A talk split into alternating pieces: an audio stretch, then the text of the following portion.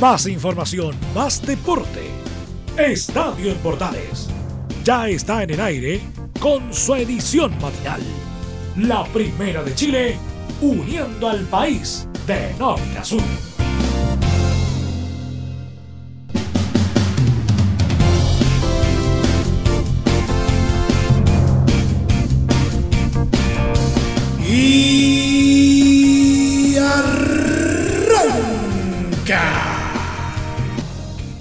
Señoras y señores, muy buenos días. Bienvenidos una vez más. Después de tanto tiempo que no estábamos juntos en este espacio, volvemos para entregarles todo el acontecer deportivo de una fecha marcada, ¿no es cierto?, por los anuncios respecto al temido coronavirus y que podría afectar en los próximos días al normal desempeño del fútbol chileno. De hecho, ya eh, lo está afectando de por sí con algunos partidos que se están desarrollando sin público, al menos en esta fecha. Tenemos los resultados de los partidos, cuáles se nos vienen, tenemos muchas cositas para comentar en los próximos 30 minutos de información altamente condensada, como siempre lo decimos. Aquí comienza una nueva entrega de Estadio Portales Ale.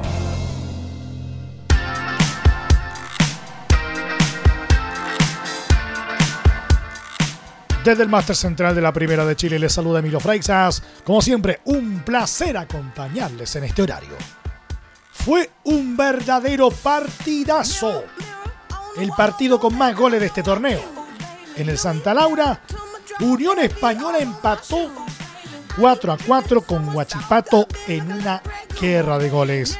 Ambos equipos demostraron desde el primer minuto ir por la victoria y el resultado así lo refleja tanto hispanos como aceleros, brindaron un auténtico espectáculo. Con penales cobrados por el VAR y algunas polémicas, este punto no les sirve mucho. Unión y Huachipato quedan con 11 puntos y a 8 del líder Universidad Católica, aunque tienen un partido menos. En cuanto al trámite del partido, este comenzó de forma trepidante Misael Dávila a los 5 minutos abrió la cuenta tras una mala salida del meta siderúrgico Yerko Urra. Y a los 14 los hispanos aumentaron tras un autogol de Juan Córdoba. Sin embargo, despertaron los del CAP, que descontaron a través de Jofré Escobar a los 21. Eso sí, a los 43 minutos aumentó Cristian Palacios para los del Santa Laura pero sobre el final de la primera etapa, un penal de Chris Martínez fue el segundo descuento acerero. Así se fueron al descanso. El segundo tiempo siguió a gran ritmo y un verdadero misilazo de Mario Sandoval en el minuto 55 amplió la ventaja para Unión. No obstante, de ahí en más, los hispanos bajaron considerablemente su nivel y esto lo aprovechó el cuadro sureño. A los 66 minutos, Juan Sánchez Sotelo puso las cosas 3-4 y luego incluso el VAR anuló dos goles acereros antes de que sobre el final el juez Felipe González cobrara una mano de Harold Cummings dentro del área con ayuda de la tecnología. Penal y Claudio Sepúlveda a los 96 minutos lo cambió por gol para sentenciar el 4 a 4 final. Un partido que quedará en la retina de todos los espectadores de la tarde de ayer domingo.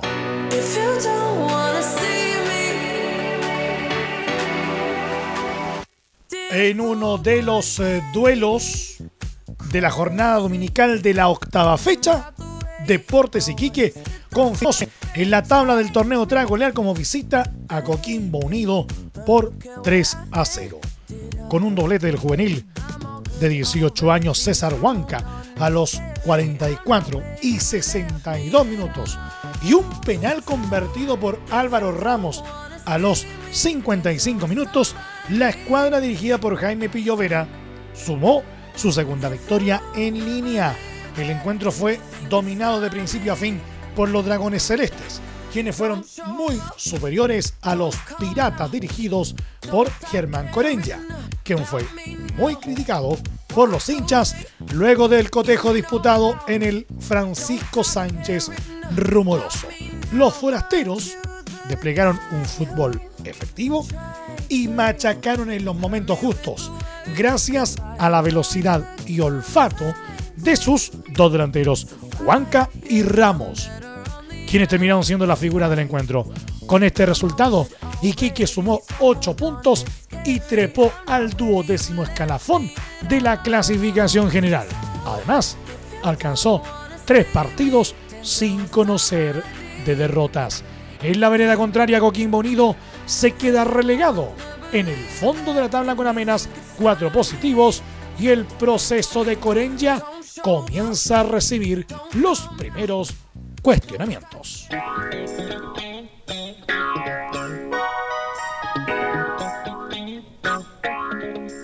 Tras el fuerte golpe que sufrió en Copa Libertadores a mitad de semana, Universidad Católica pudo resarcirse en El Salvador en un duelo áspero que le ganó 0-1 a Cobresal. Así, la UC completa 19 puntos y es el único líder del torneo con un partido menos. Sus dos perseguidores, La Calera y Curicó, se enfrentan entre ellos en esta fecha. Para ser más específico, hoy lunes. Los mineros, en cambio, son un décimo con nueve unidades. El inicio fue de ida y vuelta. Ambos equipos se saltaban el mediocampo y quedaban cara a cara con la defensa rival. Matías Dituro salvó el arco cruzado en un mano a mano con Juan Carlos Gaete y del otro lado Fernando Sampedri falló increíblemente en área chica. Con el correr de los minutos, el cuadro precordillerano se hizo dueño de la pelota y pasó a dominar territorialmente. Sin embargo, y tal como le pasó contra América de Cali en la Libertadores, no tenía cambio de ritmo ni inspiración individual para romper el cerco local. César Pinares aparecía cuentagotas. Luciano Agüed era intrascendente y no había vértigo por las orillas. No cambió el escenario en el segundo tiempo. El equipo de Holland no tenía fluidez con la maraña defensiva del elenco local. La solución estaba en el banco. Diego Buenanote. El enano entró y rápidamente se convirtió en el jugador más incisivo de los precordilleranos. Hacía lío con su gambeta en el uno contra uno y siempre quería la pelota. A los 79, el palo le negó el gol, pero tendría revancha. Siete minutos después, armó una gran jugada por la izquierda y se dio para que Agüed rematara desde la entrada del área. La UC no hizo un buen encuentro, pero sumó de a tres en una cancha dura.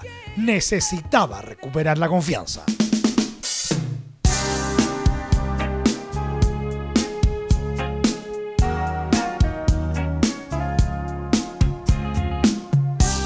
Everton y Deporte La Serena firmaron este sábado un opaco empate sin goles ante 7.124 espectadores en el Estadio Sausalito de Viña del Mar, en cruce válido por la octava fecha del Campeonato Nacional.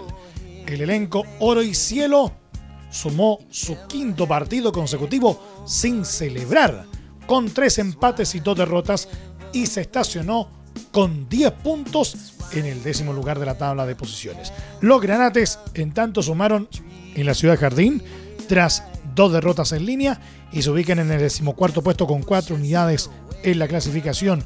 Un compromiso de poca sorpresa y escaso fútbol se vivió en el reducto ruletero.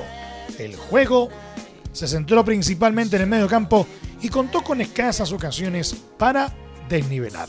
Entre las pocas incidencias a destacar, Rodrigo Echeverría marcaba a los 12 minutos de juego para algarabía de la hinchada local, pero el juez asistente marcó posición de adelanto. A los 21 minutos, llegó el equipo papayero. Peligroso remate de Jaime Valdés, que tuvo respuesta a medias de Johnny Herrera en Everton. En la insistencia, Enzo Ruiz falló en el forastero. El cuadro que dirige Francisco Bozán volvió a avisar a los 25 minutos. Kevin Medel definió de zurda desde fuera del área de Everton y el balón se fue por pocos centímetros del arco. Ya en el complemento, Everton se acercó con peligro a los 63 minutos mediante Bastián San Juan, quien avisó con un remate que se fue elevado del arco de la Serena. En la recta final del encuentro, específicamente a los 88 minutos, el lateral San Juan vio la cartulina roja en el dueño de casa por un manotazo a un jugador serenense. En los descuentos, a los 94 minutos, el experimentado Jaime Valdés intentó en la última de la Serena y el golero Johnny Herrera salvó a Everton con una gran atajada. Por la novena fecha del campeonato, el cuadro de Javier Torrente visitará el jueves 19 de marzo a Palestino, mientras que Deporte La Serena recibirá el domingo 22 a O'Higgins.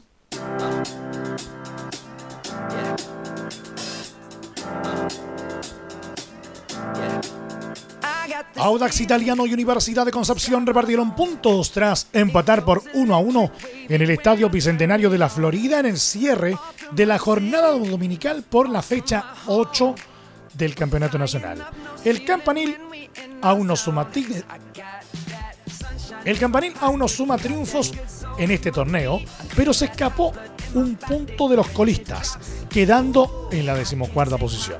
El encuentro fue dinámico y en primera instancia se tornó favorable para los itálicos que se pusieron en ventaja en los 37 minutos gracias a un gol de Nicolás Orellana, quien no celebró su tanto por su pasado en el elenco penquista. No obstante, antes de que terminara el primer tiempo vino una acción determinante en contra de los Tanos, ya que el volante Jesús Ramírez se ganó tarjeta roja por una fuerte entrada, la cual no fue advertida de inmediato por el árbitro Julio Bascuñán, sino que fue decidida tras una revisión en el bar. Esto fue aprovechado por el equipo del técnico Eduardo Acevedo en el segundo tiempo, el cual logró la igualdad en los 68 minutos merced a Maximiliano Quinteros.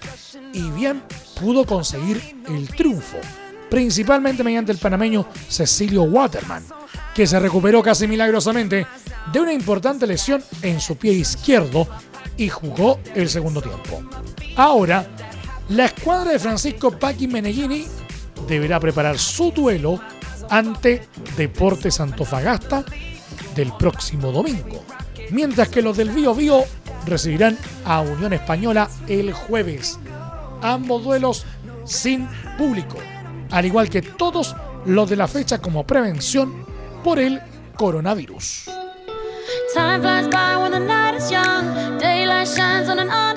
Universidad de Chile y Colo Colo iniciaron gestiones este domingo para suspender el Superclásico como medida de precaución ante posibles contagios por el coronavirus. Si bien el encuentro se disputará sin público debido a las medidas que tomó el Ministerio de Salud, ya se sabrían algunas tratativas que ya se llevan a cabo para aplazar el compromiso, válido por la novena fecha del Campeonato Nacional. La razón para intentar suspender tiene que ver con resguardar la salud de los jugadores, cuerpos técnicos y funcionarios que deberán estar el próximo domingo al mediodía en el Estadio Nacional de Santiago.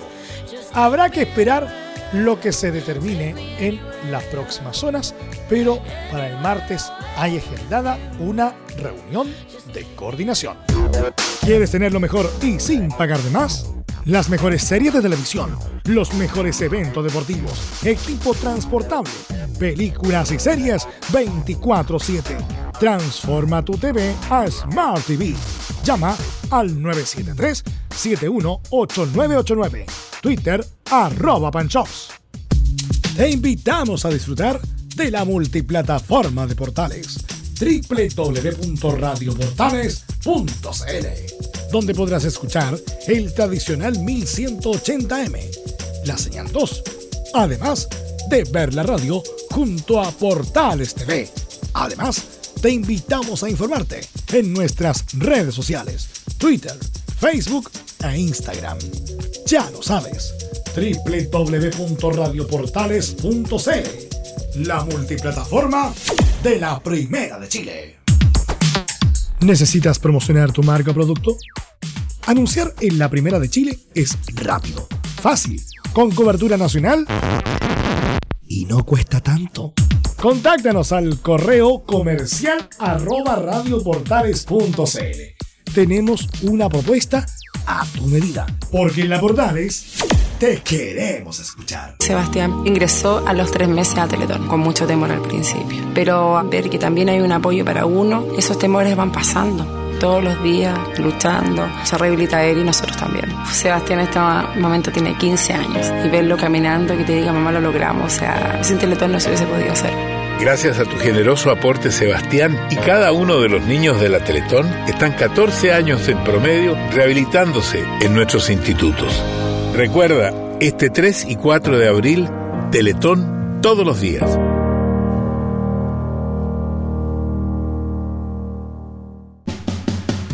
Entre Marco Grande y Marco Chico, media vuelta y vuelta completa. Escuchas Estadio en Portales en la Primera de Chile, uniendo al país de norte a sur.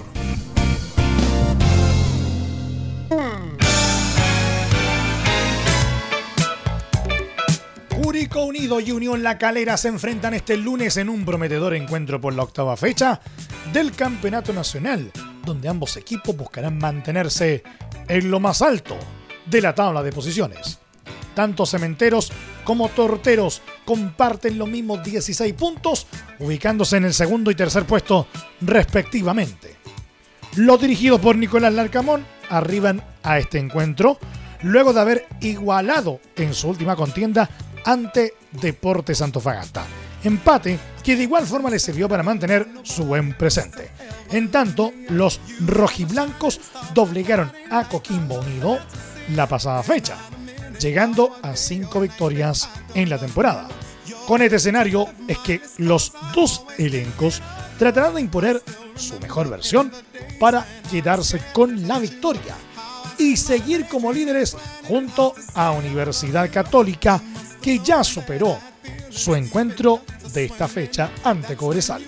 Cúrico y Unión La Calera se enfrentarán este lunes a las 20-30 horas de nuestro país en el Estadio Bicentenario La Granja. Duelo que se jugará sin público como medida preventiva por la situación del coronavirus. Y por supuesto será transmisión de Estadio en Portales desde las 20.05 horas de hoy con relatos de Rodrigo Jara.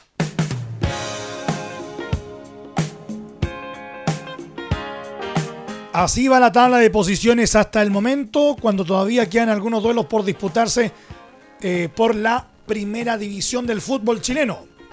Primero, Universidad Católica 19 puntos. Segundo, Unión La Calera y Curicó Unido con 16 puntos cada uno. Cuarto, Universidad de Chile con 14.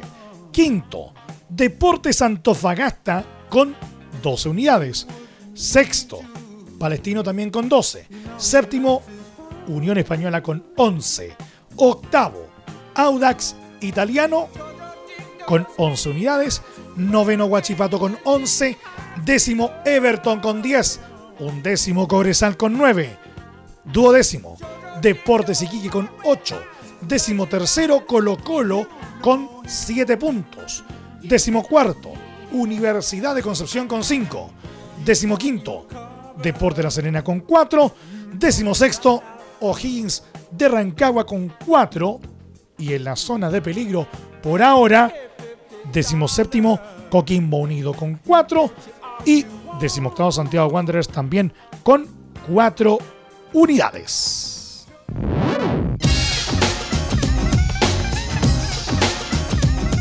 Pero también hubo acción en la división de plata del fútbol eh, chileno. Y vaya con qué resultados. porque Magallanes fue una ingrata visita este domingo para Cobreloa al vencer por la cuenta mínima en el Estadio Zorro del Desierto, en uno de los partidos más atractivos de la cuarta fecha del campeonato de la Primera B. El cuadro carabelero se plantó con seguridad en el reducto loino, presentando interesantes variantes de tres cuartos de cancha hacia adelante. Propuesta que incomodó en demasía a los naranjas. La única cifra del compromiso en el norte grande llegó a los 70 minutos y la marcó el joven colombiano Jorman Zapata, definiendo en el área tras precisa asistencia de Thomas Jones. El equipo, dirigido por Marco Antonio Figueroa, nunca se encontró en el terreno de juego y terminó sufriendo su primera derrota en el torneo, quedando en la tercera posición con 7 unidades. En tanto, la academia llegó a los 9 puntos y se ubica junto a Ñublense al tope de la clasificación. En la siguiente jornada Cobreloa visitará el lunes 23 de marzo a Deportes Copiapó, mientras que Magallanes recibirá a Barnechea el sábado 21.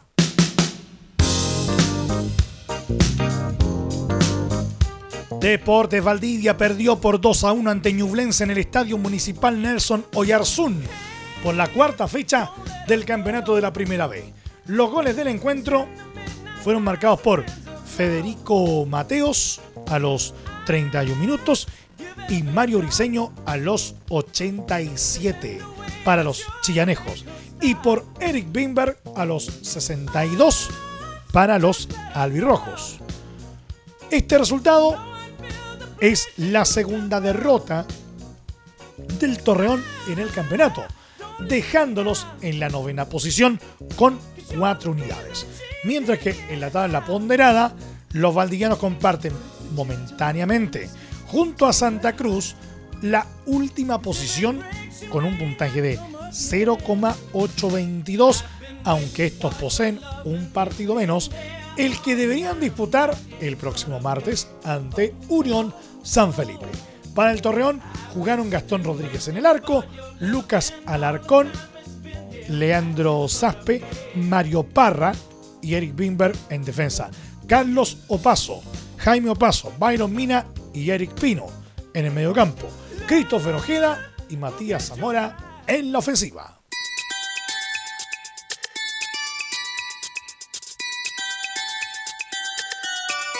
Nos vamos al polideportivo porque la Liga Nacional de Baloncesto decidió ratificar la suspensión de los playoffs, además del duelo por la permanencia. Encuentros que estaban programados para esta semana apegándose al protocolo de acción por el coronavirus. El torneo indicó la cancelación del duelo entre Atlético Puerto Varas y Quilicura Basket, el cual estaba destinado a jugarse sin público al mejor de cinco partidos. A través del comunicado que emitió el mismo certamen, señalan que LNB Chile reitera que sus resoluciones tienen como objetivo proteger la salud y la seguridad de todos los actores involucrados.